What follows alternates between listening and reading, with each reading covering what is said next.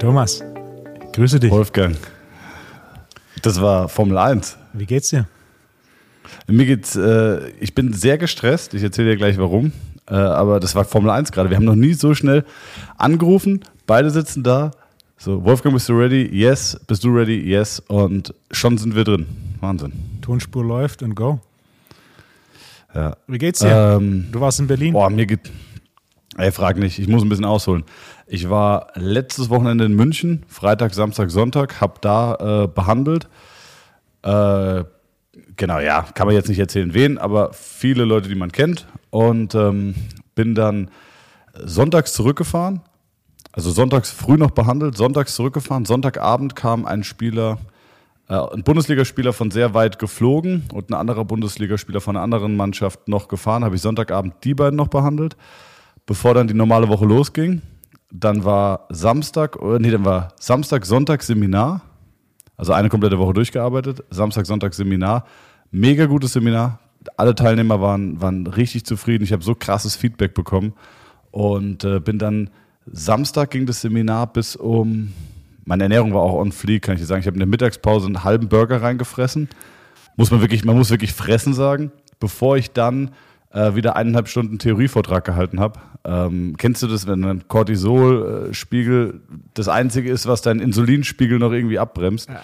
Und ähm, nee, dann habe ich äh, in der Mittagspause das kurz gemacht, dann bin ich heim, Sachen gepackt, sofort mit dem Taxi zum Bahnhof und bin abends noch nach Berlin mit einer halben Stunde Verspätung um 11 Uhr abends in Berlin angekommen, gepennt, Montag in Berlin behandelt, äh, heute Morgen in Berlin kurz behandelt, direkt in Zug mit dem Taxi hierher, kurz was zu essen geholt, gerade noch einen Lachs reingejagt und sofort dich angerufen. Hier ist noch mein Espresso, guck.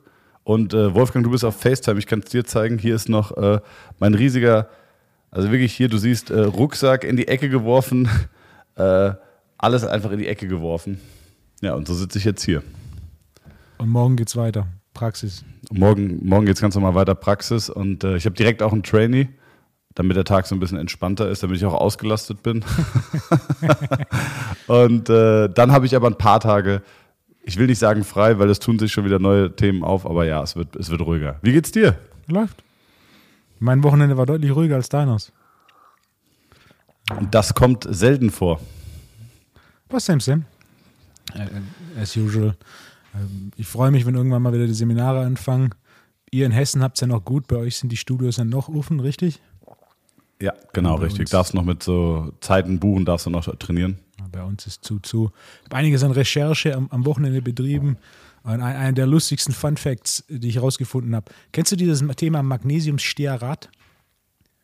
Nein. Magnesiumstearat. Oftmals werden Supplements be beworben mit ohne Magnesiumstearat. Wenn man dann so ein bisschen ähm, googelt, kommt raus, es ist eine Rieselhilfe und es ist ähm, schlecht für den Darm und für das Immunsystem. Ja. Ähm, ich weiß, okay. ich weiß seit Jahren, dass das nicht der Fall ist, denn es gibt quasi eine große Studie, die immer verwendet wird. Die Studie war mit Mäusen gemacht und in vitro und die Mäuse können diese Stearinsäure nicht verstoffwechseln. Wir Menschen haben aber ein Enzym, das äh, die Stearinsäure verstoffwechseln kann. Das heißt, für uns Menschen ist es überhaupt kein Problem. Was ist diese Stearinsäure? Stearinsäure ist quasi das an das, was das Magnesium gebunden ist. Das Magnesium Stearat oder oftmals wird es auch deklariert als ähm, Magnesiumsalze von Speisefettsäuren. Wird als Rieselhilfe in, in Supplements verwendet, wenn das Supplement in der Kapsel verpackt ist, was dafür sorgt, dass die Kapsel sauber gefüllt wird. Okay. Und dann war da, das hat vor zehn Jahren angefangen, dass halt irgendwo der ein oder andere kam und gesagt hat, oh, Vorsicht, Vorsicht, schlecht für den Darm, schlecht fürs Immunsystem. Ähm, bitte, wir müssen quasi Supplements ohne Magnesiumstearat verwenden. Was ich herausgefunden habe, was ich so amüsant finde, ist, es war ein deutscher Arzt, der das 2009 propagiert hat. Der gleiche Arzt hat 2012 eine Gegendarstellung veröffentlicht, weil er 2009 auch von dieser Rattenstudie gehört hat oder Mäusestudie gehört hat und ähm, dann aber relativ schnell herausgefunden hat, so hey, das lässt sich nicht über auf den Mensch übertragen und hat dann 2012 eine öffentliche Gegendarstellung ähm, publiziert und gesagt, so hey, sorry, damals, ich wusste es nicht, ich bin kein Immunologe, ich bin kein Biochemiker. Alles, was ich gelesen habe, war diese Studie, aber lässt sich nicht so einfach übertragen. Also Magnesiumstearat ist safe. Ist Und wie wirkt sich Magnesiumstearat auf die Explosivkraft des Trizeps bei Ratten aus? selber Punkt. Ja, same, same, same. Ja, und das ist ganz interessant, weil es ist ein relativ bekannter deutscher Arzt, für alle, die in der Materie drin sind. Sein Nachname beginnt mit K, quasi Dr. K. Ähm, und der hat es eben Dr. 2009, Oetker. zwei- 2009 propagiert, 2012 die Gegendarstellung veröffentlicht. Nichtsdestotrotz wird bis heute damit geworben, dass Produkte ohne Magnesiumstearat sind, was komplett keinen Sinn macht. Aber das ist doch ganz häufig so, dass wenn die Sau erst einmal durchs, durchs Dorf getrieben ist, dass dann die Gegendarstellung nicht mehr so viel, äh, äh, nicht mehr so viel Aufmerksamkeit erfährt. Ich meine, einfachstes Beispiel, Jörg Kachelmann, kennst du doch? Mhm, klar. Ähm, da gab es ja auch wilde Vorwürfe, ich weiß gar nicht mehr, also ich will jetzt auch keine Vorwürfe im Detail nennen, aber wurde über Wochen und Monate irgendwie verrissen und am Ende kam wohl raus, dass man ihm Unrecht getan hat und die Gegendarstellung war natürlich ein Tropfen auf den heißen Stein. Ähm, deswegen, ja, das ist ja das Problem, wenn erstmal sowas publiziert ist, ist ja genauso wie mit ähm, Faszientraining oder wir müssen unsere Faszien trainieren. Ähm, warte, ich muss mal ganz kurz in meinen Notizen, weil da hatte ich sogar ein Thema zu. Äh, genau, also ich hatte doch letzte Folge, letzte Woche erzählt, dass ich einen Trainer gefunden habe, der mir irgendwie erklärt hat, wie ich meine Interkostalmuskulatur äh, releasen kann, wo ich nicht genau weiß, warum die jetzt hyperton werden sollte, außer wie gesagt durch eine Blockade oder so eine Interkostalneuralgie.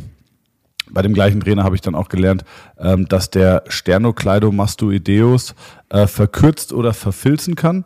Dabei weiß ich nicht genau, was die Begrifflichkeit verfilzen im, im Kontext eines Muskels bedeutet. Weiß nicht, vielleicht weißt du das. Nie gehört. Ich auch noch nie gehört. Wobei, da muss ich sagen, ich lasse auch noch immer einen gewissen Spielraum für Worteigenkreationen. Ähm, deswegen will ich jetzt nicht auf dem Wort verfilzen rumreiten. Also vielleicht ist das eine Begrifflichkeit, die in seiner Erklärung halt irgendwie am besten zutreffend ist. Aber dann habe ich ihn kurz angeschrieben, habe gefragt, ähm, oh, ich war letzte Woche, Mann, ich war greedy drauf, gell? Cortisol und Adrenalin. nee, die waren, äh, die, nee, nicht greedy, sondern ich war einfach schlecht drauf. So. Und ähm, da habe ich ihn angefragt und habe gefragt, hey, äh, wie verkürzt denn ein Sternokleido? Oder, oder warum verkürzt denn? Er gemeint, so, naja, zum Beispiel durch zu viel Sit-Ups. Und dann habe ich gemeint, okay, aber also wie viel Sit-Ups muss man machen, dass der verkürzt? Ähm, und man so, naja, es gibt ja auch durch, durch isometrische Bauchübungen wie einen Russian Twist oder so. Da habe ich die Diskussion dann oder die Unterhaltung dann abgebrochen, weil ich gedacht habe, okay, Thomas, das ist jetzt wirklich die reinste Zeitverschwendung. Ähm, genauso wie ich jetzt einen Influencer hatte. Und du hast, ich habe dich verlinkt, ne, mit der Langhandel. Großartig. Ja, großartig. Äh, ich finde es auch immer noch lustig. Also ich finde, ich glaube auch, dass das Stilmittel Humor immer noch das Richtige ist, aber mir tut sowas im Herzen leid. Also lass mich kurz ausführen. Es war ein, ein Physio-Influencer, ähm, der sich eine sehr große Fanbase dabei ist aufzubauen, weil er gewisse Videos äh, via Advertisement ausspielt. Das heißt, du siehst, er hat dann 400, 500.000 Views äh, auf diese ähm, Commercial-Videos, die er ausspielt. Das heißt, er hat da wahrscheinlich 5.000 oder 10.000 Euro, keine Ahnung, rausgeballert, um sich eine Fanbase aufzubauen. Und ähm, alles gut, finde ich, kann jeder machen, wie er will, aber ich kann auch Bullshit irgendwie darüber hinwegschauen, bis zu einem gewissen Grad. Aber dieser Physio-Influencer, und im Nachhinein muss ich sagen, hat es mir echt leid getan. Ähm, weil ich bin nicht so, ich hasse es, Leute zu mobben. Und ich habe in der Schule mich auch immer wirklich gegen Mobbing und so eingesetzt. Und ich war auch nicht, früher war ich nicht so der Coole in der Schule. Ich weiß nicht, warst du der Coole in der Schule? Nicht wirklich. Ja, ich war auch nie bei den Coolen, deswegen weiß ich, wie das ist. Und deswegen muss ich sagen, es hat mir im Nachhinein leid getan. Aber ich kann es nicht akzeptieren, wenn jemand wirklich gequillte Scheiße einfach propagiert und Leuten Angst macht und Leuten mit Fehlinformationen versorgt und das in einer, äh, ja, in, mit einer Aussagekraft, und einer Präzision, wo du denkst, wie kann das denn sein? Die Aussage war, äh, warum du niemals, warum du nie deinen Bizeps mit der Langhandel trainieren solltest. Und hat dann einen völlig wilden Langhantel-Bizeps-Curl gezeigt und dann irgendwas von Biomechanik und ähm, von Biomechanik und von Dings gefaselt. Na, wie heißt Anatomie? Bist du noch da, Ich Wolfgang? bin noch da. Okay, ich wurde gerade angerufen. Das lässt sich auch jetzt nicht vermeiden. Äh, genau. Hast du das Video gesehen? Ich glaube, ich habe kurz reingeschaut, dann habe ich die Beschreibung gelesen, die natürlich schön formuliert war, aber im Endeffekt, ja. Und in dem Fall, ich würde sagen, jemand, der so öffentliche Ideen, Konzepte propagiert, der muss auch offen sein gegenüber Kritik, vor allem wenn die Kritik nicht nur so humorvoll ist wie dein Post, ja, mit quasi das Video und daneben dran Arnold Schwarzenegger, der Langhandel Bizeps Curls macht, sondern natürlich Mit 100 Kilo oder so, ja. sondern natürlich auch solche Aussagen sind nicht haltbar. Die Magen, ne, das ist das ist so das klassische Beispiel von dem Fünfklässler, der auf dem Pausenhof der Grundschule einen auf dicke Hose macht. Wenn, wenn du gar keine Ahnung hast von Training, dann, dann beeindrucken dich solche Videos und, und so Beschreibungen. Aber sobald du da ein bisschen drin bist, ist es einfach, ja, ist nicht haltbar. Darf ich, darf ich deine Reaktion dazu kurz sagen? Was, ich weiß gar nicht mehr, was ich geschrieben habe. ich habe dir, hab dir das Video geschickt und du hast einfach nur äh, kurz, und, äh, kurz und knapp geantwortet, äh, Kerl ohne Bizeps erklärt Bizepsübung. Ja. ich meine, wie gesagt, ey, mir tut es menschlich total leid, aber ich kann es nicht akzeptieren, dass jemand wirklich einfach quasi Lügen verbreitet. Ähm, muss man eine individuelle Übungsauswahl treffen? Definitiv, ja. Man kann nie pauschalisieren und sagen, Langhandel Bizeps Curl ist für jeden gut. Man kann aber auch genauso wenig pauschalisieren und sagen, Langhandel Bizeps Curl ist für jeden schlecht. Und das ist, ähm, oder, oder das ist ja auch die Motivation, warum wir diesen Podcast machen, weil wir so ein bisschen auch Wissen nach außen bringen wollen. Hm, ein Beispiel bei mir. Ich hatte, ich hatte beide Arme gebrochen, nacheinander, im Abstand von drei oder vier Jahren, hatte den linken Arm, werd mal ins Krankenhaus eingeliefert mit dem Nachnamen Armbrecht bei einem gebrochenen Arm, Wolfgang. Das ist ein Riesengag in der Notaufnahme, kann ich dir sagen. und, ähm, und ich hatte, ich hatte eine Grünholzfraktur, das kann man sich vorstellen, wie ein junger grüner Bambus, den man bricht. Bei dem hast du keine klare Bruchkante, sondern der tröselt so auf. Ist eine relativ komplexe Form der Fraktur, ist eher bei Heranwachsenden und ähm, hatte ich letztes Jahr übrigens. Nee. Und äh, den haben die dann zusammengesetzt und haben den aber nicht optimal zusammengesetzt bekommen. Ähm, das war auch okay aufgrund der Komplexität der Verletzung. Und ich konnte mega lange nicht supinieren. Ähm, und habe dann irgendwann angefangen mit Langhandel-Bizeps-Curls, als ich 15, 16 war. Und am Anfang konnte ich die Stange fast gar nicht greifen. Und habe dann aber über Training oder Training SZ-Stange genommen und dann mit der Zeit auch Langhantel. Und das Langhanteltraining hat meine Supination im Unterarm wieder so viel mobiler gemacht, dass ich, dass ich also sogar aus eigener Erfahrung widersprechen muss, muss sagen, diese Übung hat mich viel weiter vorangebracht, als nur ein Bizeps aufgebaut. Es hat mich auch viel mobiler gemacht, was Supination und Pronation angeht. Was aus meiner Sicht einer der wichtigsten Punkte ist, was Langhandel-Curls angeht. Denn der eine oder andere wird sagen, hey, ich habe schon Langhandel-Curls gemacht, das tut weh in den Handgelenken. Ja, das kommt vor. Aber das liegt nicht an den Langhandel-Curls, sondern es liegt daran, dass deine Supination nicht genug Range hat und du deswegen einen Haufen Spannung im Unterarm hast, beziehungsweise dein Handgelenk deswegen wehtut. Das heißt, es ist nicht die Schuld der Langhandel-Curls, sondern es ist der Punkt, dass du aktuell nicht ready bist, Langhandel-Curls zu machen. Dementsprechend Langhandel-Curls zu machen, um die Mobilität zu verbessern, also eher höhere Wiederholungen, geringere Widerstände und dann progressiv das zu optimieren, ist ein Weg, nicht nur den Bizeps zu trainieren, sondern auch, wie genau in deinem Fall, ähm, die Range in der Supination des Unterarms zu verbessern. Ja. Bruder, lass mal diese Langhandel in Ruhe. Was ist los mit dir? Ähm, jedenfalls, jedenfalls, was ich sagen wollte, ähm, dann hat er auch noch völlig wirr erklärt, ja, die, äh, die, die, die SZ-Stange ist besser, weil die bringt die Hand mehr in Supination. So, also, nein, Bro. Nee. Äh, die, die, bringt sie einfach mehr in Pronation. Weil du hast ja eine maximale Supination oder eine fast submaximale Supination bei einem Langhantelcurl und die SZ-Stange bringt es ja quasi mehr in Richtung neutral Null, also proniert mehr. Das heißt, es war auch noch inhaltlich falsch. Und das Schlimme ist, dass so, dass so Typen halt einfach durch ein bisschen Investitionen in Social Media, Ads, eine gewisse Reichweite aufbauen und der Endverbraucher halt nicht unterscheiden kann zwischen was ist qualitativ oder inhaltlich hochwertiger Content und was ist halt einfach Bullshit. Und ähm, ja, so viel auch zu konstruktiver Kritik. Ich habe einfach nur drunter geschrieben, sorry, das ist kompletter Bullshit. Also ich war jetzt nicht wirklich konstruktiv. Man hat mich da auf dem falschen Fuß erwischt. Deswegen, falls dieser Physio es hört, ich möchte mich in aller Form menschlich dafür entschuldigen. Es tut mir wirklich leid. Äh, inhaltlich bleibe ich aber dabei, ist es falsch und ich bin kein Freund. Das ist ja auch wie Liebscher und Pracht. Ähm, mit Angst zu verkaufen, finde ich so äh, verwerflich. Überzeug doch, und das mag ich an dir, ja, das habe ich von Anfang an an dir gemocht, überzeug doch durch fachliche Kompetenz und nicht durch Angst schnüren. Diese drei Schlafpositionen schädigen deinen Rücken. Ich weiß nicht, ob wir es bis 2021 gepackt hätten als Spezies, wenn wir im Rücken querschnittsgelähmt werden könnten vom Schlafen. Also hör doch auf, irgendwie mit Angst zu verkaufen. Ja, der Punkt ist halt, ähm, wenn, wenn du solche Strategien fährst, erreichst du natürlich um ein Vielfaches mehr Hörer als ähm, Klar, es polarisiert. Ja. Ähm, ich gucke mal kurz auf meine Liste. Lass mich mal ich habe gucken. ich hab, ich hab einen Ja. guten Punkt. Und zwar, ich bin begeistert. Last One Laughing. Hast du gesehen? Ja, brutal. Wahnsinn. Hammerhart. Ey, ich habe schon lange nichts mehr gesehen, was so lustig ist. Ich habe so gelacht. Wir haben es zweimal angeschaut. Ja, okay. okay. Ich glaub, also für alle Zuhörer, es ist wirklich gut, aber man muss es nicht zweimal hintereinander gucken. Na, das, beim zweiten Mal war es genauso lustig wie beim ersten Mal. Wahnsinn. Wer ist der Beste von allen? Also, ich war immer ein Fan von Teddy, Ja, aber ich Mann. denke, diese Staffel Last One Laughing für Teddy war definitiv ein mächtiger Karriereschub. Weil es einfach diese. Weil du halt merkst, ja, der ist intuitiv Ja, genau. so hammerhart lustig. Der- Hast du es gesehen mit der Python? gebütet, aber ich fand den Hamster noch lustiger. Ja. Und als er den Schwaben gemacht hat, boah, das, er, hat, er hat auch so einen alten Schwaben, da, Ja, ja. ja, Aber als er gesagt hat so, hey, die Python, die Python greift an, die hat's mich beim Nacken. Hey, jetzt wird's dangerous. Da bin ich gestorben, wirklich, ich konnte nicht mehr.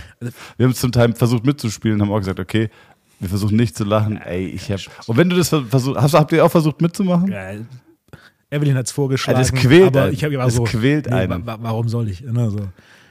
Aufgabe der, der also für alle, die es noch nicht gesehen haben, das ist eine Show, die ur- ursprünglich aus, aus Australien kommt. Da sind zehn Comedians, die sechs Stunden im gleichen Raum sind und jeder hat zwei Leben. Wenn du einmal lachst, verlierst du ein Leben. Hast du zweimal gelacht, zwei Leben weg, du bist raus. Und wer dann quasi als letzter übrig bleibt, hat das Ding gewonnen. Und die Besetzung war großartig. Als Mirko Nonchev in den Raum kam, das habe ich gefeiert. Der, ich habe nachgeschaut, der ist ja seit zehn Jahren im Endeffekt aus der Öffentlichkeit raus. Ja. Arbeitet nicht mehr als Comedian. Ich kannte ihn noch von RTL Samstagnacht. Hast du, hast du, das geschaut? Nee, habe ich nicht. So eine so 90er-Jahre-Comedy. Aber das ist nicht dieses, das war nicht das mit Bastian Pastewka und so. Nee, oder das- nicht die heute Das war die nicht Wochenshow. die Wochenshow. Das war da Ah, davor. Das genau. war Esther Schweins, Wiegald Boning, Olli Dietrich, Ah ja, okay. Ja, ja, ja. Milke Sag mal, kennst du noch die 100.000 D-Mark Show? Ich kann mich, kann mich ganz grob erinnern. Ey, niemand kennt die 100.000 D-Mark Show mehr. Liebe Zuhörer, mal bitte Bezug nehmen, wer die 100.000 D-Mark Show noch kennt. Beste Sendung gewesen damals. Da gab es immer den heißen Draht am Ende und äh, das war wirklich noch, das war noch Weltklasse Entertaining. Das war so um die Zeit, da gab es dann auch noch mit äh, Linda van de Mool dieses äh, Meine Traumhochzeit und so. Exakt, da habe ich gerade Kennst du das gedacht. noch? Ja. Und Ja, äh, das war so, die, das war die Zeit. Mini-Playback-Show. Genau. Außer Sava Google. Wolfgang, außer Michael Jackson. ja. Äh, warte mal, ich habe noch, ich hab noch zwei, drei Aufrufe zu machen. Ähm, bevor wir mal so richtig fachlich werden. Pass auf, Wolfgang, du glaubst es nicht. Erinnerst du dich, als wir in der letzten Folge und also ich lass mir okay, ich habe schon wieder tausend Sachen gleichzeitig. Sorry für die Verwirrung. In der letzten Folge, die wir aufgenommen haben, äh, habe ich doch erzählt über die Farbe Baker Miller Pink ähm, dass die ja also Aggression reduziert und du hast auch noch angemerkt, genau in gewissen äh, in Gefängnissen oder ich habe auch gesagt in psychischen geschlossenen Anstalten und habe der dann in dem Zusammenhang von meinem WG-Zimmer als Student erzählt in Worms. Und da hat mir Patrick geschrieben, ein Zuhörer, Shoutout Patrick und schreibt so, ey, äh, ich habe auch in diesem Zimmer gewohnt in der WG in Worms. habe ich gesagt, das kann nicht dein Ernst sein. Und dann hat er mir wirklich die richtige Adresse geschickt, hat gemeint, ey, das war hier in der Steinstraße so und so in Worms. Und ich so, fuck, ja. Und ich so, wann hast du da gewohnt? Und er so, er hat von 2018 bis 2020 da gewohnt. Ähm, Und ich habe dann nochmal, ich habe dann mal zurückgerechnet, ich bin 2010 ausgezogen. Wahnsinn. Also war das Zimmer zehn Jahre lang auf jeden Fall pink. Mega krass. Ultra lustig, dass einfach ein Typ, der, der nach mir da gewohnt hat, äh, mir geschrieben hat. Viele liebe Grüße, Patrick. Sehr geil. Hat mich echt, äh, hat mir echt Spaß gemacht. Und äh, dann noch, äh, genau, eine Sache noch. Ich komme gerade von Erik Jäger, der übrigens dein Kreatin sehr abfeiert. Sehr geil. Ähm, wirklich, ich muss auch nochmal sagen, bestes Kreatin. Ich trainiere mittlerweile jede Trainingseinheit damit und ähm, ich habe weder Magenprobleme, ich habe ähm, eine krasse Leistungssteigerung. Ey, ich habe seit 15 Wochen steigere ich meinen 5x5 Klimmzüge. Ich habe bei Körpergewicht angefangen, das war Grenze und dann Woche für Woche. Ich bin jetzt bei 15 Kilo. Läuft. Ja, krass. Und äh, ja, also liebe Grüße auch von Erik an dich. Und ähm, Erik, bei Erik duschen zu gehen, ich habe jetzt übernachtet bei ihm, ist Horror, weil ich weiß nicht, ob das irgendeine äh, hydrostatische Therapieform ist, aber seine Dusche macht immer heiß, kalt, heiß, kalt, heiß, heiß, kalt, heiß, kalt. Das macht dich fertig, Wolfgang. Wirklich, das ist verbrennt deine Haut und dann erfriert es dich. Ich, es ist Nicht mit Absicht. also wirklich nicht mit Absicht. Wenn irgendjemand in Berlin sich mit Gaswasser auskennt, bitte mal Erik Jäger, den Hauptstadttrainer, anschreiben und ihm, das muss gefixt werden und zwar dringend, weil es ist schon sehr lange so und ich, ich, ich ertrage es nicht bei meinen Besuchen. So, das war mir noch ein Anliegen. Erik, Wolfgang, was gibt es bei Grüße. dir? Neues? Ja? ja. Grüße an Erik. Gibt es bei dir noch irgendwas Neues? Ah, ich habe hier noch zwei Punkte auf meiner Liste. Ich habe so viele Punkte. Dann, dann soll ich anfangen. Ja, bitte. Hast du schon den Podcast von heute zum Thema Knieverletzungen angehört? Nein, das wollte ich nämlich, das hat mich eben, als ich Bezug genommen habe auf den letzten Podcast, ist mir eingefallen, da war doch noch der Podcast von dir dazwischen. Ähm, wie war der? Wollte ich unbedingt hören. Großartig. War, war ein Haufen, Haufen gute Einblicke. Vor allem so einer der Haupteinblicke habe ich jetzt auch schon ein bisschen Feedback bekommen. Eben dieses, in vielen Fällen muss das Kreuzband nicht operiert werden, sondern im Endeffekt die Hauptaussage war, für den Fall, dass du erhöhte Stabilität im Knie brauchst, operier's. Für den Fall, dass du Genau. sie nicht brauchst, lass es. Was ich ganz Profisportler. Genau. Oder wenn du irgendwie 22 bist und noch einen Haufen Sport machen willst in deinem Leben. Oder auch wenn du Mitte 40, Mitte 50 bist und noch entsprechenden Sport machen willst, mach's. Ansonsten ist äh, seine Empfehlung als jemand, der das hauptberuflich macht, ähm, es, macht nicht wirklich Sinn für die meisten. Was so ein bisschen ein schönes Hast Feedback war, äh, im Gegensatz zu diesem klassischen, okay, ich kann Knie operieren, also operiere ich Knie, ob es jetzt zwingend sein muss oder nicht, egal, machen wir mal. Naja, es gibt ja diese hervorragenden Ärzte. Also die gibt es ja. Ich glaube, das ist wie in jedem Beruf. Ich meine, es gibt dich als vielleicht Deutschlands besten Trainer ähm, und dann gibt es halt viele sehr gute Trainer und es gibt noch mehr mittelmäßige und schlechte Trainer. Also deswegen, ähm, das überrascht mich jetzt nicht, dass, es, dass du einen guten Arzt aufgetan hast, äh, der solche Ansichten hat. Hast du mit ihm über Mohammed Khalifa geredet? Ah, nee, das war einer der Punkte. Die Liste war wirklich lang. Wir haben knapp zwei Stunden geredet.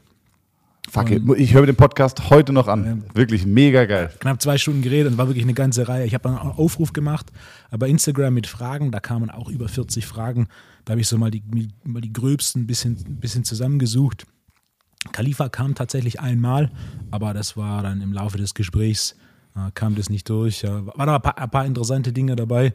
Und ähm, ja, Was waren, was waren deine drei krassesten, eigentlich eine Frage, die du mir stellst, was waren deine drei krassesten Takeaways aus, aus diesem Gespräch? Also, nicht, dass es neu ist, aber gerade dieser Punkt, dass er ganz klar sagt, das hat er mehrmals gesagt, so, hey, viele, die denken, sie müssen das Kreuzband operiert bekommen, müssen es nicht operieren.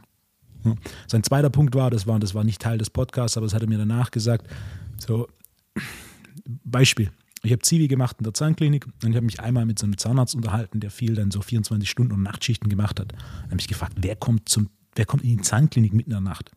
Und sagt, ah, darf ich beantworten? Ja.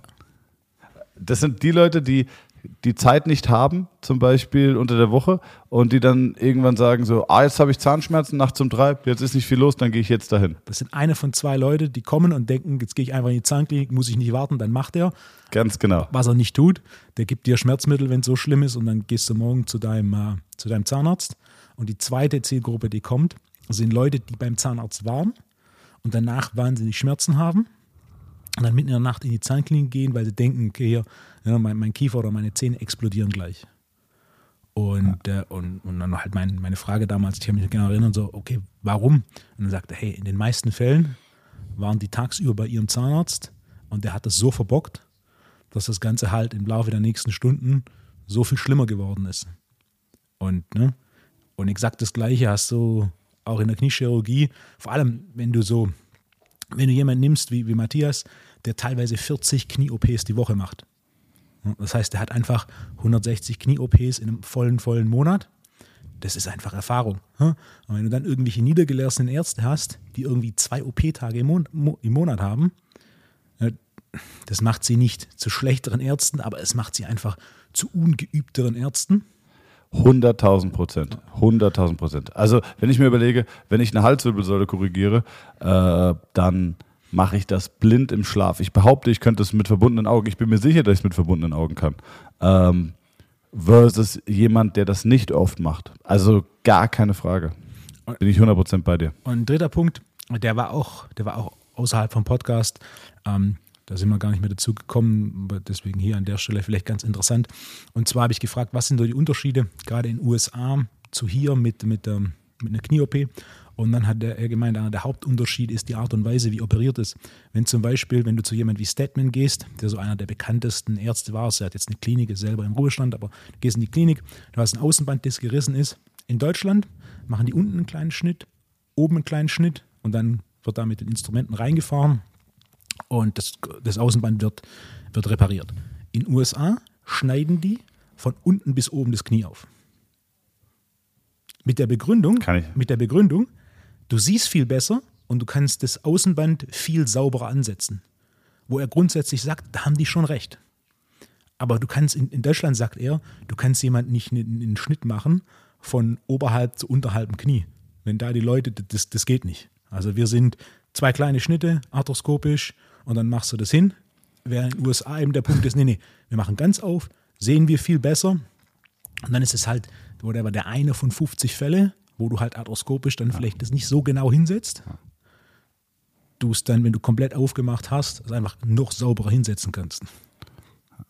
Mega spannender Einblick äh, aus der Perspektive des operierenden Arztes. Ich, ich würde sagen, als Therapeut ähm, oder als, aus therapeutischer Sicht ist es kein großes Problem, wenn die Qualität der Nachsorge stimmt. Aber es verlangt den behandelnden Therapeuten in der Reha noch mehr Qualität ab, was Bindegewebsbehandlung, Narbengewebsbehandlung, Kapselbehandlung angeht. Ähm, das ist alles machbar, gar kein Problem. Aber es muss noch besser gemacht werden. In Deutschland wird in der Nachbehandlung zu wenig ähm, auf Narbengewebe mhm. oder Bindegewebe oder Kapselgewebe eingegangen. Ich habe früher auch gedacht, so, yo, komm, die kleine Narbe, fuck it. Aber wenn du mal vor allem ähm, im Abdomenbereich äh, Operationen gesehen hast äh, oder Tumoroperationen und siehst, wie dann das Narbengewebe häufig ein Riesenproblem darstellt, dann, dann wird dir auch die Tragweite oder die Wichtigkeit dieser Form von Behandlung bewusst. Ich habe noch eine kleine geile Anekdote für dich, Wolfgang. Ähm, ist wirklich so passiert? Ich sage jetzt nicht in welchem Krankenhaus, aber es ist mir passiert. Also es ist keine Geschichte der Überlieferung, okay? Der junge, der junge T-Dog ja, geht in seiner Ausbildung zum Patienten. Mit, mit, dem, Rosen, mit dem roten Taschentuch in der rechten hinteren äh, Gesäßtasche. Äh, genau. Bin ich dann Crip oder Blood? Keine Ahnung. Das eine ist blau, das okay. ist, ich glaube, blau ist links und äh, rot ist rechts. Ja, Crip ist blau Crip oder Blood? und Blood ist rechts. Also ah, okay. rot rechts. Warte mal, nur damit ich es verstanden habe. Crip ist blau und Blood ist rechts? Rot ist rechts. Ich hoffe. Ja, okay. Musst du googeln. Okay. Also, T-Dog marschiert, moonwalkt. Ich bin immer durch die Station gemoonwalkt. Ich moonwalke also zu meinem Patienten auf der Chirurgie, ähm, gehe da rein und sage so, what up? Ja, dann fange ich an und behandle so das Knie. Man merkt, ich bin richtig durch, ne? ich komme gerade aus Berlin. Äh, ich behandle das Knie und mache das auch nach bestem Wissen und Gewissen und dann irgendwie nach, nach 30, 35, 40 Minuten sage ich so, cool, dann ähm, alles gut und dann äh, hast du jetzt deine Übungen und du weißt, was zu tun ist und ich habe gelümpft und äh, dann sehen wir uns morgen. Und dann sagt der Patient, äh, und was mit der anderen Seite? Und ich so, wie mit der anderen Seite? Und dann macht er die Bettdecke weg und dann ist die andere Seite auch operiert.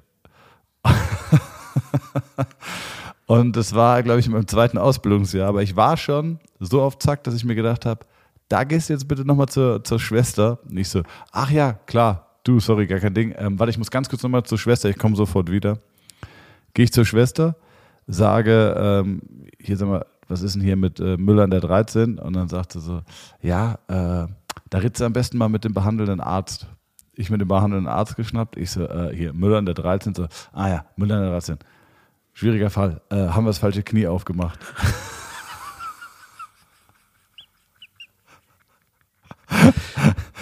Sage ich, okay. Sagt er, ja, ist eine schwierige Nummer. Ähm, wir haben ihm jetzt irgendwie so durch die Blume gesagt, ähm, dass wir gesundes Material aus dem einen Knie in das andere Knie genommen haben. Also bitte da mal mitspielen. Das ist eine hammerharte Geschichte, ne? Und dann bin ich da hin und habe dann gemeint, so, äh, ja, ja, und dann habe ich das zweite Knie behandelt. Und ich ich war die ganze Zeit zwischen, ey, sage ich es ihm? Muss ich ihm das sagen? Ähm, ich denke da heute noch drüber nach, was die richtige Entscheidung gewesen wäre. Ich hoffe, als die Zuhörer nehmen das nicht übel. Was machst du da? Du bist ein junger Kerl mitten in der Ausbildung. Ähm, und es war dann auch okay operiert. Also der, ich habe den gesehen, der konnte dann ganz normal laufen, der hat jetzt nicht irgendwelche Nachteile gehabt, aber es war eine krasse Nummer. Und äh, ja, ich glaube, dass das Frauen häufiger passiert als Männern, vom logischen Denken her. Ist jetzt kein statistisch evidenter Fakt. Aber weil bei Männern wird ja vor der OP eigentlich die Seite rasiert. Und ich glaube, das ist ein guter Indikator, für welche Seite muss operiert werden. Ich glaube auch, bitte die Krankenschwestern oder Ärzte, die zuhören, auch mal Bezug nehmen.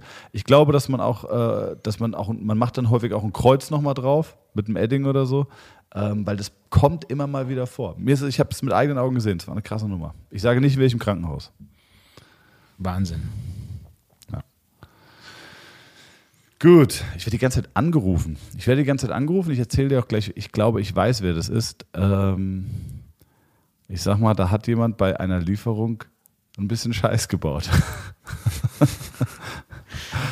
so, Wolfgang, ähm, hast du noch was auf deiner Liste?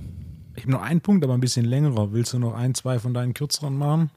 Na, ich hab, ich hab, komm, wir machen mal wieder, nee, mach du erstmal den längeren Punkt. Das war das Thema Talent. Wir hatten, ich habe eine E-Mail bekommen, die habe ich dir weitergeleitet. Und zwar war das eine Anfrage von einem Hörer, äh, der das Thema Talent äh, gerne in dem Podcast besprochen haben wollte. Und zwar so diese Frage nach dem Motto, äh, wie viel spielt Talent eine Rolle? Und dann so ein Beispiel, das er gebracht hat in seiner E-Mail, war Martina Hingis, wo mal ihre Mutter irgendwie gefragt wurde, so wie früh sie erkannt hat, äh, dass Martina Hingis, der Weltklasse-Tennisspielerin, ähm, wie früh sie erkannt hat, dass äh, sie eine talentierte Tennisspielerin war und dann im Endeffekt die Mutter gesagt hat, so na, die war nicht besonders talentiert, sie war einfach verbissener als alle anderen. Und da ist ein bisschen der, der große Faktor, wie, wie groß spielt, wie groß ist die Rolle des Talents bei Erfolg im Sport? Ähm, ich glaube, dass Talent eine wichtige Komponente ist, aber, und das bringt das Beispiel ja auch auf den Punkt, ähm, dass man sich, dass das alleine nicht ausreicht oder in den seltensten Fällen ausreicht. Ich glaube, bei komplexen Sportarten, die mehrere, äh, die mehrere Leistungskomponenten gleichzeitig vereint, also zum Beispiel Fußball, da hast du Kraft, Koordination, Kondition, taktisches Verständnis. Ich glaube, dass, dass es, das Talent da nicht so, also eine viel größere, nicht so eine große Rolle spielt wie, ähm, sagen wir vielleicht Bogenschießen, wo es vielleicht auf äh, weniger weniger äh, Leistungskomponenten ankommt. Weißt du, was ich meine? Ja. Also ich, ich glaube, ich kann mich selber als Beispiel bringen. Ähm, das ist so dumm, das über mich selber zu sagen, aber ich glaube, dass ich ein sehr, sehr großes Basketballtalent war. Ich glaube, ich war eins der größten Basketballtalente in Deutschland im äh, 89er Jahrgang.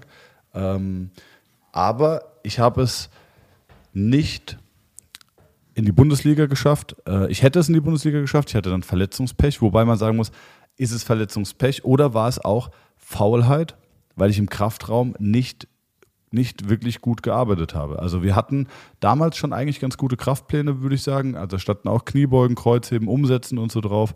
Ähm, und ein paar Leute wie zum Beispiel Marco Völler, äh, liebe Grüße, der spielt bei den Skyliners jetzt, äh, ist ein sehr guter Freund von mir der hat diese Pläne durchgemacht und ich habe halt wie so ein Idiot Bizeps Curls gemacht im Kraftraum.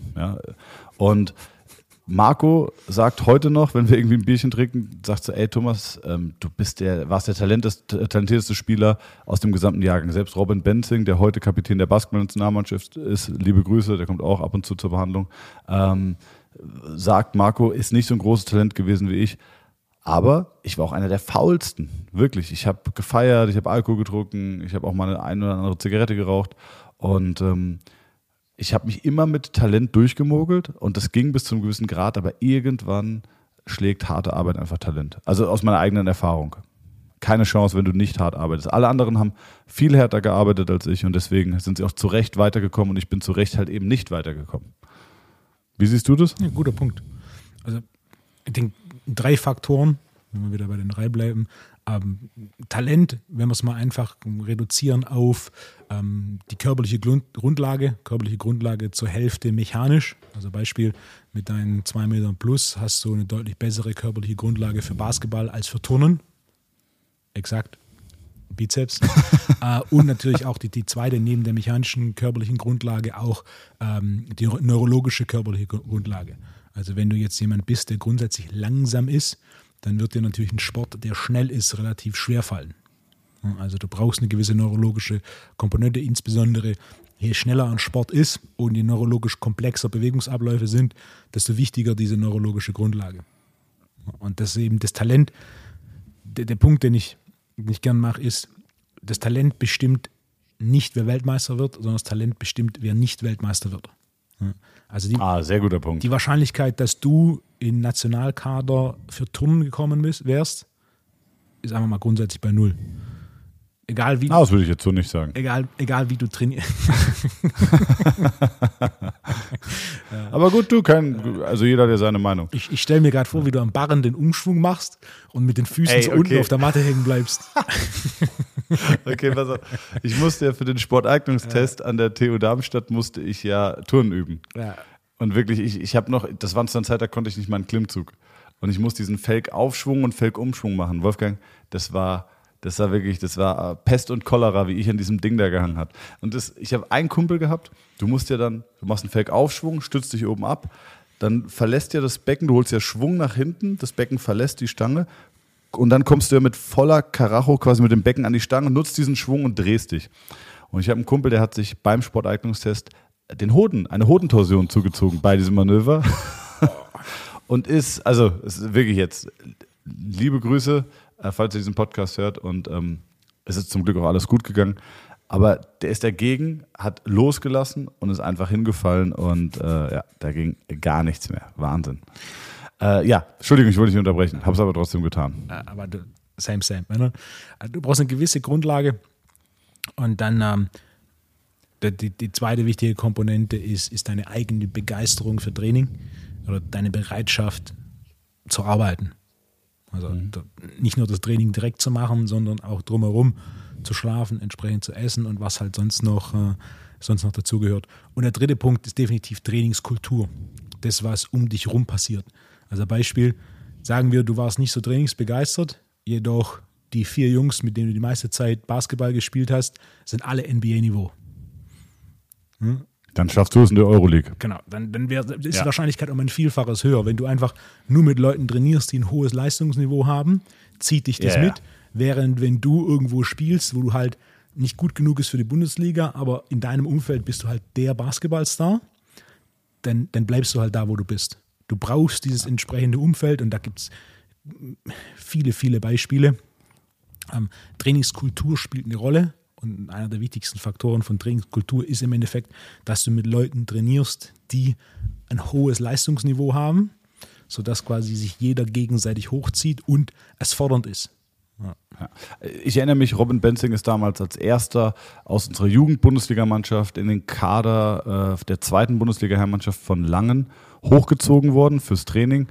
Und du hast wirklich innerhalb von zwei, drei Monaten gesehen, wie er sich an diesen Herren-Basketball, an die Geschwindigkeit, an die körperliche Physis, wie schnell, äh, Kai Barth war damals auch noch so, so ein Spieler, wie schnell die sich angepasst haben. Die haben Sprünge gemacht, die waren unfassbar. Also einfach dadurch, dass sie mit stärkeren, schnelleren, physisch überlegeren Spielern trainiert haben, ähm, haben die sich so schnell entwickelt und, und auf einmal hast du im, im normalen Training mit denen gespielt und hast jetzt so, Alter, warum bist du jetzt gerade so physisch? Ähm, du warst es selber nicht gewohnt, die waren es gewohnt. Und äh, das ist genau dein Punkt. Ich habe zwei Punkte zu dem Thema Talent noch. Ähm, der eine Punkt ist im Sport und in der ja, oder im, im Sport ist es uns allen bewusst, dass nicht jeder die körperliche Voraussetzung hat, um gewisse Leistungen zu bringen. Ja, also nicht jeder kann 100 Meter in 11 Sekunden oder schneller sprinten. Das ist jedem klar. Das Krasse finde ich, das, das, passt ja eigentlich auch in die Richtung Talent. Ja? Ähm, und jetzt kommt der Punkt, den ich eigentlich machen will. Im Beruflichen ist es den Leuten nicht klar. Wenn man davon ausgeht oder wenn man von Leuten verlangt, dass sie 60, 70, 80 Stunden plus arbeiten, ähm, dann, dann redet man quasi über Faulheit oder Motivation, aber nicht über Talent. Nicht jeder, und das ist mein Punkt, kann 60 Stunden oder mehr über mehrere Jahre arbeiten. Ähm, Im Sport ist es jedem klar, nicht jeder kann Marathon machen, nicht jeder kann 11 Sekunden auf 100 Meter laufen, aber man geht immer davon aus, dass, in der, dass im Beruf, dass jeder 60 Stunden arbeiten kann. Das ist aber nicht so. Es verträgt nicht jeder. Nicht jeder kann mit dem Leistungsdruck umgehen, nicht jeder kann mit der, äh, ja, kann damit umgehen. Und das ist auch eine gewisse Form von Talent. Und wie gesagt, im Sport ist uns das allen klar und da verstehen wir es. Aber in der Berufswelt ist es uns nicht klar. Und dann wird es sehr schnell damit abgetan, naja, der ist faul. Ja, oder der will nicht. Das stimmt nicht. Vielleicht kann er einfach nicht. Und ähm, ich glaube, dass da die, ähm, die Berufswelt noch viel von der Sportwelt lernen kann. Weißt du, was ich meine? Bin ich 100% bei dir. Vor allem, wenn wir über Themen wie Burnout, Depression und so oder, oder generell psychische ähm, Probleme reden, dann müssen wir das verstehen und da kann, glaube ich, äh, der Sport als Vorbild äh, gut fungieren. Übertraining versteht jeder. Jeder, der mal sechs Tage die Woche irgendwie schwer trainiert hat äh, und das über lange Zeit merkt, dass er vielleicht mal in so eine Art Übertraining kommen kann, dass er nicht gut schläft, dass das Nervensystem nicht regeneriert, dass er gereizter ist und so weiter. Die ganzen, die ganzen Mechanismen äh, psychischer wie physiologischer Natur sind uns allen be be bewusst. Aber überarbeitet sein, depressiv sein, Burnout, Boardout, das sind alles Dinge, die sind uns nicht so klar. Und da kann, glaube ich, die Berufswelt, jetzt mache ich den Punkt nochmal, von der Sportwelt äh, wirklich viel lernen. Das hat nämlich auch ein Stück weit mit Talent oder, oder, ja, oder mhm. ähm, mit, mit, der, mit der genetischen Disposition für Belastbarkeit zu tun. Vielleicht kann man das so formulieren. Ja. Jedoch auch hier, die anderen beiden Punkte, die ich gemacht habe, zählen. Zum einen Arbeitsbereitschaft. Wie viel du arbeitest, kann trainiert werden. Je mehr du arbeitest, desto mehr kannst du arbeiten, wenn du Regenerationphasen einbaust. Und natürlich auch der, der Faktor Kultur. Also gehen wir davon aus, die vier Leute, mit denen du die, die fünf Leute, mit denen du die meiste Zeit verbringst, sind alles Angestellte mit einem 35-Stunden-Job und freitags ist um zwei ähm, Feierabend. Dann wird sich das natürlich anders auf deine Bereitschaft zu arbeiten und dein Verständnis für Arbeit oder Selbstständigkeit oder Unternehmertum auswirken, als wenn die fünf Leute, mit denen du die meiste Zeit verbringst, alle selbstständig sind, alle ihre 60, 70, 80 Stunden arbeiten und dementsprechend auch dein Umfeld, die quasi die Arbeitskultur deines Umfelds, ein komplett anderes Verständnis hat von Arbeiten. 100 Prozent, gar keine Frage. Deswegen suchen sich ja auch Selbstständige häufig auch andere Selbstständige. Und das ist nicht unbedingt nur dieses, dieser Netzwerkgedanke oder dieser Social, Social Club-Gedanke wie Rotary oder Lions Club oder so. Aber du hast einfach eine viel größere Schnittmenge, was die Themen angeht. Ja. Ähm, jetzt habe ich aber eine Frage. Also, oder wie formuliere ich das? Eben gerade hast du gesagt, ich hätte gerne, ich habe eine Frage an dich. Eben hast du gesagt, man kann sich an Belastung gewöhnen. Mhm. Ähm, das stimmt auch, da bin ich bei dir. Aber du hast doch auch mal diesen Punkt gebracht von, ich glaube, dem Weitspringer oder Dreispringer, der eine olympische Medaille gewonnen hat ähm, und den man quasi überlastet hat. Das heißt, der hatte ja quasi eine, eine, ein, der hat ja quasi nicht die Möglichkeit gehabt, sich daran zu gewöhnen. Kannst du vielleicht den Punkt nochmal mit dem Dreispringer bringen und dann erklären? Ausgezeichneter Punkt. Und zwar der Unterschied, der Punkt ist, je höher die Intensität einer Belastung, desto geringer die Trainierbarkeit der Capacity dieser Belastung.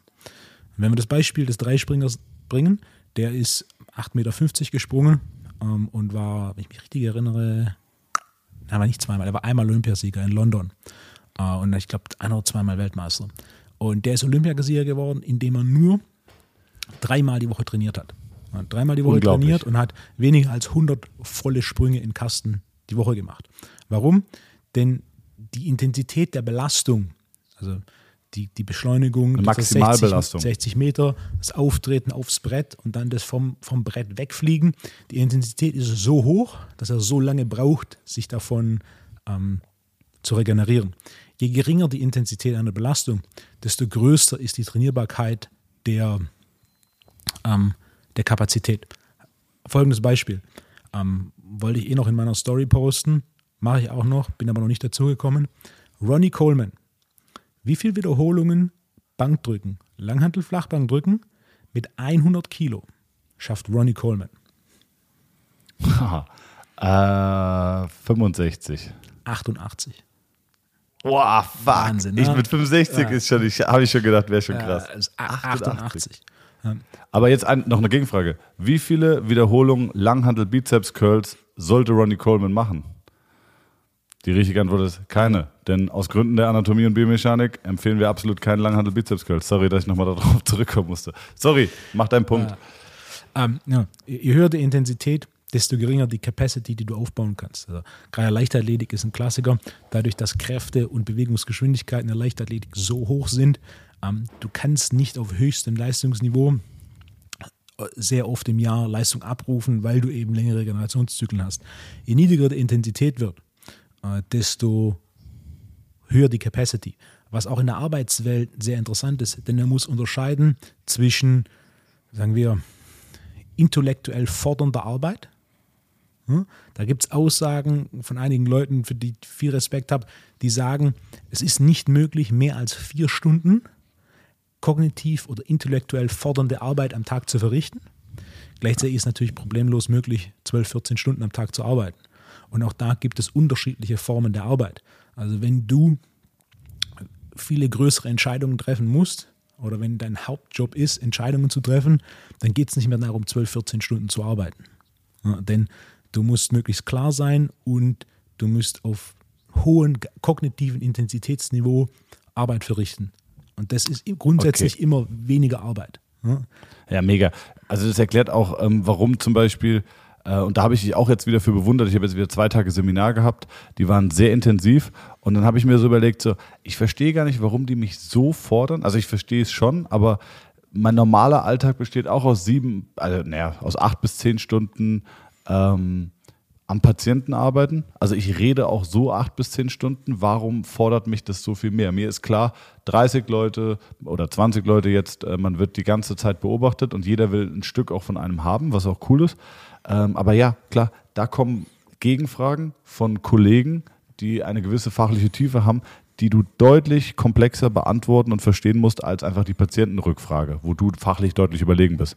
Deswegen lässt sich auch ein Seminar nicht unbedingt mit dem Lehrerdasein vergleichen, weil ein Lehrer ist fachlich den zu Unterrichtenden so deutlich überlegen, dass er die Fragen leicht beantworten kann. Wohingegen bei uns, ähm, ich will nicht wissen, wie oft Leute bei dir in Seminaren gesessen haben, die Fragen gestellt haben um nur zu zeigen, dass sie eine tiefergreifende, tiefergreifendes Wissen haben, um dich dann in irgendeine Situation zu bringen. Weißt du, was ich meine? Ja. Die nur eine Frage stellen, um zu zeigen, dass sie Ahnung haben. Mhm. Sowas gibt es ja auch.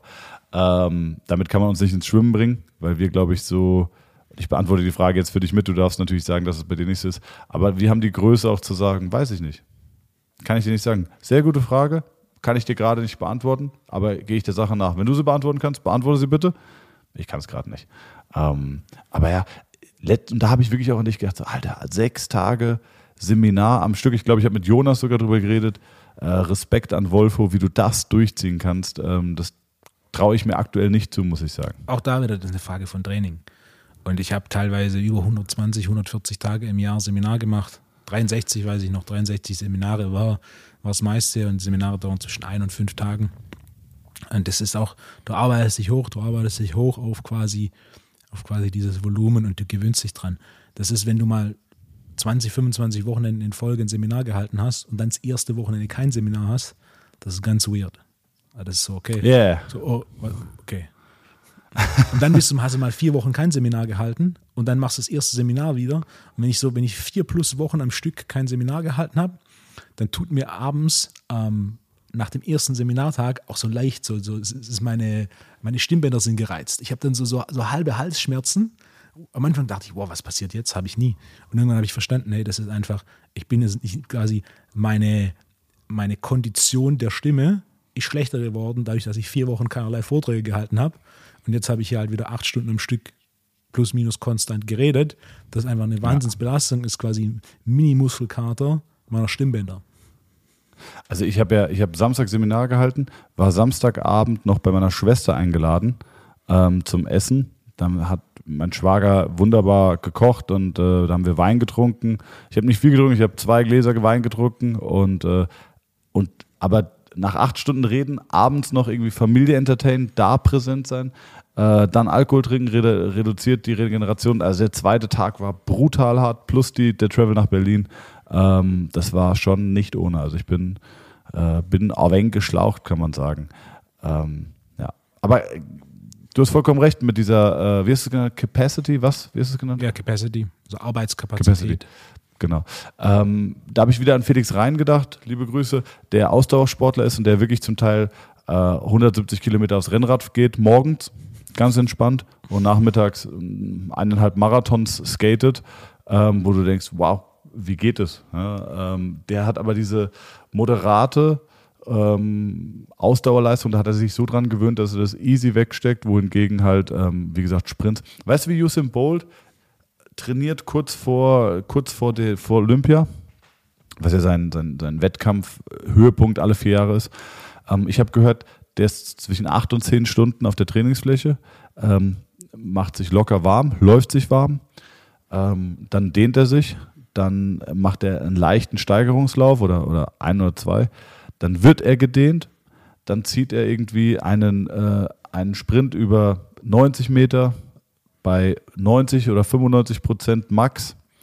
Dann läuft er aus und dann legt er sich eine Stunde, eineinhalb bis zwei Stunden in den Schatten und dann beginnt das ganze Prozedere wieder. Also er macht in diesen acht Stunden vier solcher leistungsfordernden oder submaximalen äh, ähm, ähm, ja, Trainings ähm, ja, oder Trainingswiederholungssätze, keine Ahnung, wie man das nennt in der Leichtathletik, ähm, und ist aber unfassbar lange da. Also Maximalkraft äh, hat eh die höchste Regenerationszeit. Habe ich letztens im Fußball, habe ich mit Fußballern geredet. Ich nenne jetzt keinen Verein, die donnerstags Sprinttraining machen. Nach dem Training oder also im Rahmen des Mannschaftstrainings, am Ende des Trainings machen sie Sprints. Und zwar mehrfach maximale Sprints. Wo du dir denkst, so, warum? Also, es macht doch gar keinen Sinn. Du hast ja, gut, es ist jetzt kein Sprint auf 100 Prozent, weil sie ja vorermüdet sind, aber ein Sprint hat, wie lange Regenerationszeit, Wolfgang? 72 Stunden? Je nachdem, ähm, wie schnell du rennst, plus minus. Ja, also warum macht man das am Donnerstag, Freitag, Samstag? Also nach 48 Stunden ist schon wieder, weniger als 48 Stunden ist schon wieder eine Spielbelastung. Das macht überhaupt keinen Sinn. Vielleicht ist aber auch Strategie. Vielleicht möchten sie nicht zu viele Spiele gewinnen, sodass die Meister werden, sodass ihre besten Spieler vom FC Bayern gekauft werden. Das kann sein. Hast du mitbekommen mit der Super League? Nee. Oh, spannend. Informier dich mal, reden wir nächste Woche nochmal intensiver drüber. Und zwar haben die großen Ligen äh, Europas jetzt gesagt, sie wollen eine Super League gründen. Die SD kenne ähm, Genau, die Idee hat mir tatsächlich schon ein Freund vor vier oder fünf Jahren gesagt. Hat er gesagt, pass auf, es wird irgendwann in Europa eine Super League geben. Shoutout an Christian Hinz äh, von Lobster und Lemonade, der hat mir das gesagt. Ähm, und es ist jetzt wohl so. Und zwar die großen Vereine aus England, Spanien, Italien ähm, haben sich zusammengeschlossen und gründen eine eigene Liga, eine Super League. Äh, Super League, keine Ahnung. Ähm, 20 Mannschaften, 15 sollen wohl standardmäßig besetzt sein und fünf sind dann wohl immer irgendwie wohl Wildcard-Gewinner oder die Bestqualifizierten aus der jeweiligen nationalen Liga, so wie ich es verstanden habe. Ähm, Bayern und Dortmund sind aktuell noch nicht dabei und in Frankreich PSG ist wohl auch noch nicht dabei. Aber ich glaube, die können sich auf Dauer wahrscheinlich auch nicht dagegen wehren, wenn es wirklich kommen wird. Also ich habe mal eine Doku gesehen zu diesem Thema Super League und da waren es, glaube ich, nur sechs Vereine. Es waren, es waren die Bayern, es war Manchester, ich glaube Chelsea, Liverpool und Madrid, Barcelona, sowas und, ne? Und PSG äh, war, glaube ich, auch dabei, so sechs Vereine. Es war eine relativ kleine, also im Endeffekt die finanzstärksten Vereine, die sich da zusammentun wollen. 15, 20 hört sich für mich schon nach einer halben Champions League an. Was aber auch genau, Sinn es ist wohl, es ist wohl so ein bisschen als, als, als, äh, also ich bin null drin im Fußball, obwohl ich sehr viel mit Fußball arbeite, bin ich null drin im Fußball, aber ich glaube, es ist äh, als Konkurrenzveranstaltung für die Champions League gedacht. Mhm. Ich verstehe es aber auch irgendwie, dass du das Produkt Fußball vielleicht noch geiler machen möchtest. Ja? Dass du sagst, okay, wir haben die besten Mannschaften der Welt äh, oder Europas und die spielen in einer eigenen Liga. Ich könnte mir auch vorstellen, dass die vielleicht irgendwann diese nationalen Wettbewerbe wie Bundesliga quasi nicht ablöst, aber dass die besten Mannschaften nur noch Super League spielen und dann die bestqualifizierteste Mannschaft aus jeder Liga aus der Bundesliga quasi aufsteigt in die Super League und eventuell noch wieder absteigt. Ähm, sowas könnte ich mir schon vorstellen. Weil es macht den Sport auch deutlich attraktiver. Ich finde es total unattraktiv, dass ich bin Bayern-Fan, aber ich bin Fan ist auch massiv übertrieben, aber Sympathisant. Ähm, die werden jedes Jahr Meister. Ja, da freue ich mich, aber eigentlich ist es auch langweilig. Oder in Spanien spielen zwei Mannschaften gegeneinander. Aber das Ding ist ja, warum wird der FC Bayern Meister? Also erstens, die waren nicht mal am Anfang der Bundesliga dabei Und sie hatten ihre, in den 70ern so ihre, ihre, kurze Hochphase, danach sah es auch nicht mehr so gut aus. Und erst jetzt in den letzten zehn Jahren ist Bayern die Übermacht geworden. Ähm, das heißt, es ist nicht irgendwie, bei, bei manchen Vereinen verstehe ich es, wo dann im Endeffekt Unmengen an, an Geld, auf, vor allem aus, aus, aus ölreicheren Ländern fließt. Bei den Bayern als Beispiel, warum sind die Bayern so dominant? Das ist relativ simpel zu beantworten. Ähm, nachdem Kevin Großkreuz beim Dortmund seinen Leistungspeak überschritten hatte, war natürlich dann der Weg geebnet, glaube ich. Ich glaube, dass das auch allgemeingültig die Erklärung ist. Was hat das mit Kevin Großkreuz zu tun? Nein, der war bei Dortmund. Ja. Die wurden zweimal deutscher Meister. Ja. Das weiß sogar ich von ihm. Und nachdem Kevin nicht mehr konnte, hatte die Bayern freie, freie Bahn. Meinst du nicht? Ah, okay. Jetzt, jetzt ich, ja, ich wusste, dass es ein Witz sein soll. Es wird unlustiger, wenn man Ja, den Witz erklären ja, muss. Aber ja, was ist, was So ist dein weiter. Punkt? Aber weil die, ba die Bayern einfach bessere Entscheidungen treffen. Punkt. Ich bin, ich- ich weiß jetzt schon, wie Jonas in die Praxis marschiert kommen wird, weil Jonas ist Hardcore, er ist Core-Fußballfan von Dortmund und weiß, dass ich 0,0 Ahnung von Fußball habe. Und dass wir jetzt zusammen über Fußball reden, wird ihn wahrscheinlich freuen, aber wahrscheinlich wird er sich auch massiv aufregen und sich denken so, Digga, was redest du? Ja, vielleicht, wenn du eine Folge mit Jonas über Fußball machen willst, dann äh, Na, bist, du, bist du drin in Fußball? na, so ein bisschen. Ich, ich, ich beobachte es am Rand. Mittlerweile gibt es ja auf YouTube diese drei, vier Minuten Spielzusammenfassungen. Ähm, das gucke ich mir Aber an. gut, dass du nichts von der Super League mitbekommen hast, äh, beantwortet die Frage eigentlich schon. Na, die Super League, die Super, League, diese Idee der Super League finde ich gut. Ähm, Es war noch ein anderer Punkt. Ah, genau. Ich wollte dich fragen. Und zwar, Ja. was ist das größte Sportereignis der Welt? Wow. Habe ich vor Guter kurzem Punkt. gegoogelt, aufgrund des interessanteren Fakts. Den füge ich gleich noch hinzu. Aber ich kann dir sogar die Top 4 nennen. Warte, okay, lass mich versuchen, die Top 4 zu nennen. Ähm, ich würde sagen, nicht Sportarten, sondern spezifisch ein Event, ne? Ja, Event. Ähm, Soll ich dir Nummer 4 sagen? wahrscheinlich. Nee, warte, nee, lass mich mal raten, lass mich mal raten. Ich würde sagen, es ist vielleicht Golf Augusta. Nein. Okay. Dann würde ich sagen, es ist äh, Wimbledon-Finale. Nein. What the fuck? Okay, dann würde ich sagen, es ist Schwergewichtsboxen. Nein.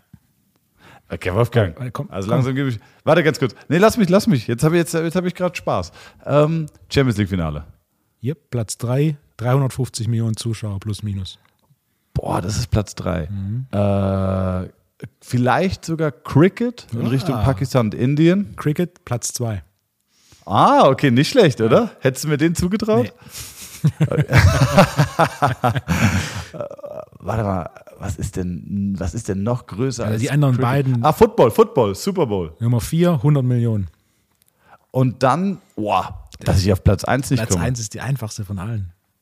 Jetzt, UFC. nee, wenn das Champions League Finale Platz 3 ist, was ist Platz 1? Ah, Fußball-Weltmeisterschaft. Exakt. Mit 1, Aber komm, da bin ich schon drauf gekommen, oder? 1,1 Milliarden. Und zwar, Da bin ich aber schon drauf gekommen. warum habe ich das geresearched? Ich habe vor ein Da paar bin ich aber Wochen. schon drauf gekommen, ne? Bist du? Ja. Kann sag mir mal, dass es gut war. War sehr gut. Danke. Also Was hast du geresearched? Daumen, Übrigens, Daumen hoch für die Cricket-WM. da wollte, ja, danke, danke. Da wollte ich vielleicht noch eine Sache sagen, weil du vorhin gesagt hast, man kann nur vier Stunden kognitiv arbeiten. Das stimmt sofort, merke ich sofort, weil ich habe sogar auf der Zugfahrt zurück heute noch vier Stunden ähm, wirklich äh, viel für die Seminare konzeptioniert.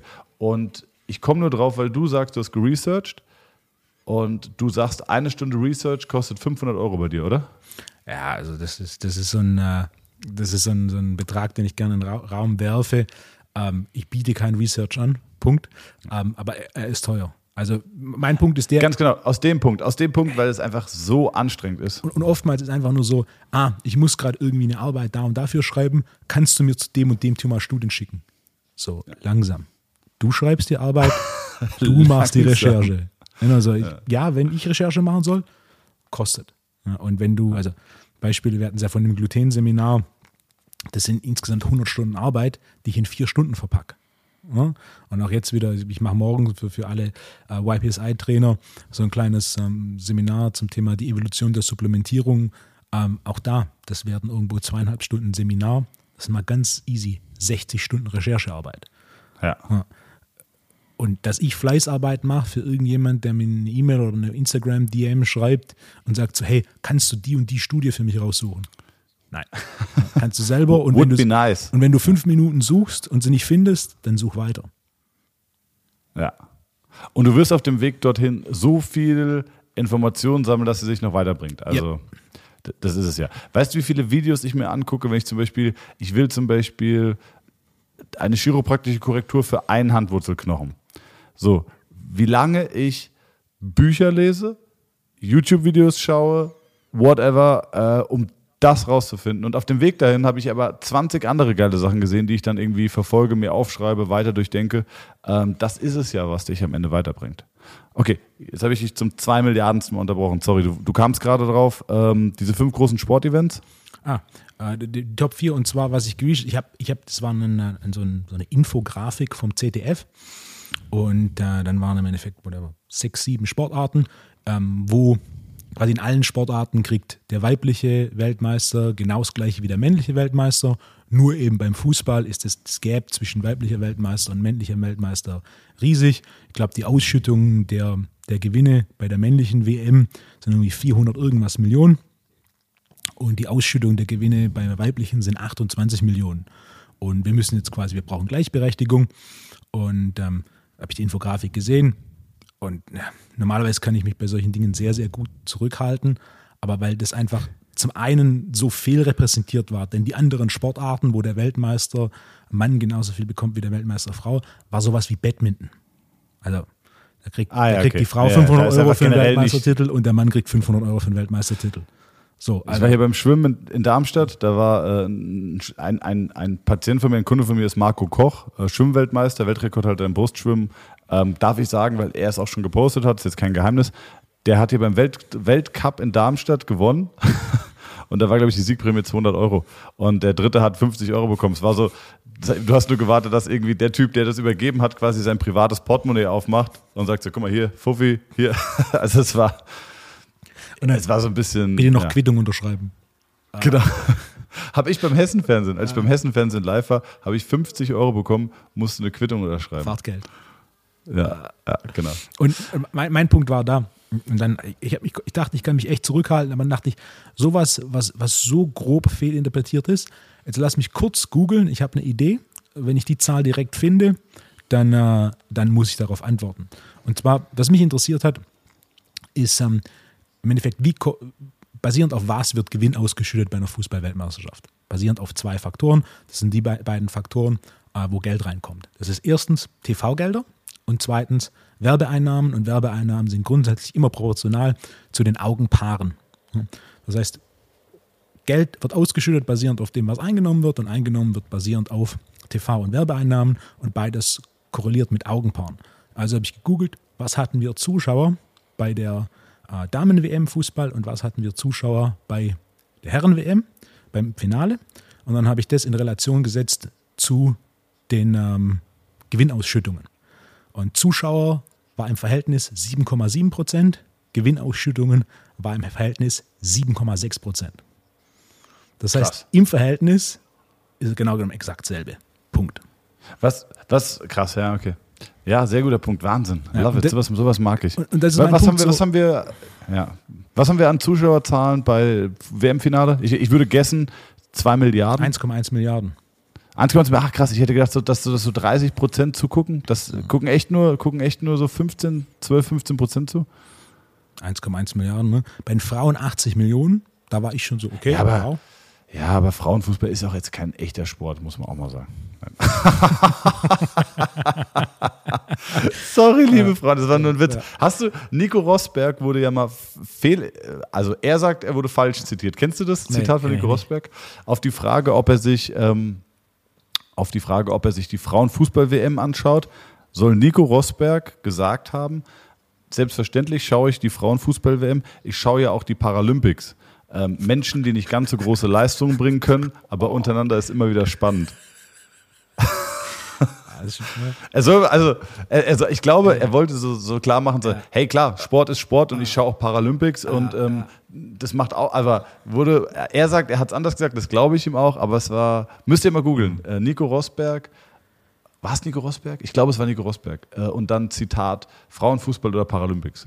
Gutes Ding. Ich denke, in der heutigen Zeit schwieriges Statement, aber Ey, Wahnsinn. Ich komme gerade aus Berlin. Ich kann jetzt sagen, Berlin ist sehr sensibel, was alles angeht. Es gab wilde Diskussionen über, über äh, ob man es Muttermilch noch nennen darf, weil es gendert, Wahnsinn. oder ob man es Milch des, äh, des äh, stillenden Erziehungspartners oder so nennt. Also wirklich, äh, es nimmt abstruse Formen an, wo ich mir denke, lasst uns doch die Energie nutzen und irgendwas Produktiveres diskutieren oder vorantreiben. Ähm, naja. Das ist ja genauso. Ah, egal. Ich will das, ich will das Thema gar nicht. Interessanter aufmachen. Punkt.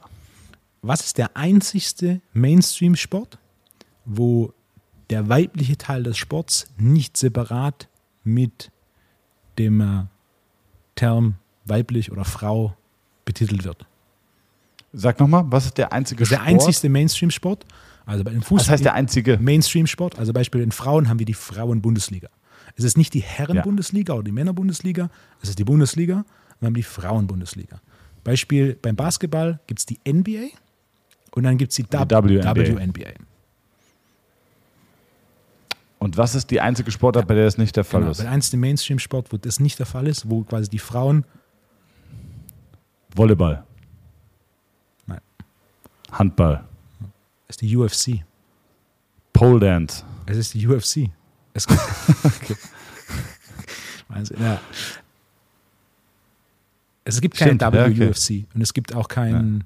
Ne, das ist UFC ist UFC. Das, was da, wird, da wird sich noch richtig schön gendergerecht aufs Maul gehauen. Das kann ich nur befürworten. Aber es ist auch tatsächlich von, also grundsätzlich, wenn man das einfach mal jetzt objektiv betrachtet, eine große Hürde mit, mit vielen Frauensportarten ist einfach die geringerte, geringe Athletik einer Frau im Vergleich zur Athletik eines Mannes. Jetzt einfach ganz objektiv, das ist einfach der Fall.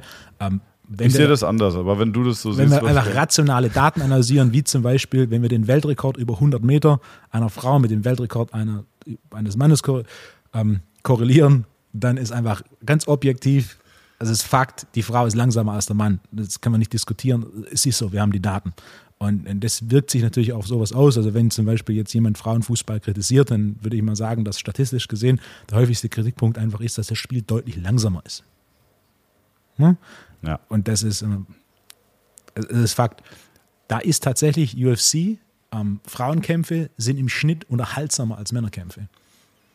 Ja, ich finde auch, also ich finde zum Beispiel, dass, ähm, dass Frauenkämpfe wirklich genauso spannend sind wie Männerkämpfe. Ähm, ich, ich schließe mich deiner Predigt vor über Frauenfußball nicht an. Ich finde, äh, Frauenfußball hat auch absolut seinen Reiz. Und, ähm, aber zum Beispiel, ich finde auch Tennis, Frauentennis manchmal geiler als Männertennis, muss ich auch sagen. Dass ich ein Tennismatch Ähm. gesehen habe, ist lange her, ob Mann oder Frau. Echt, Tennis ist ein guter Sport. Ähm, ja. Pass mal auf, wir könnten jetzt noch ewig reden. Ich habe auch gemerkt, wir sind super talky. Ich habe so viele Punkte noch. Ich habe noch eine Kategorie, die ich vor zwei Wochen schon aufgeschrieben habe, die ich noch nicht, ich hatte noch keine Zeit, die anzusprechen. Dann habe ich die fünf Fragen seit einer Million Wochen hier rumliegen.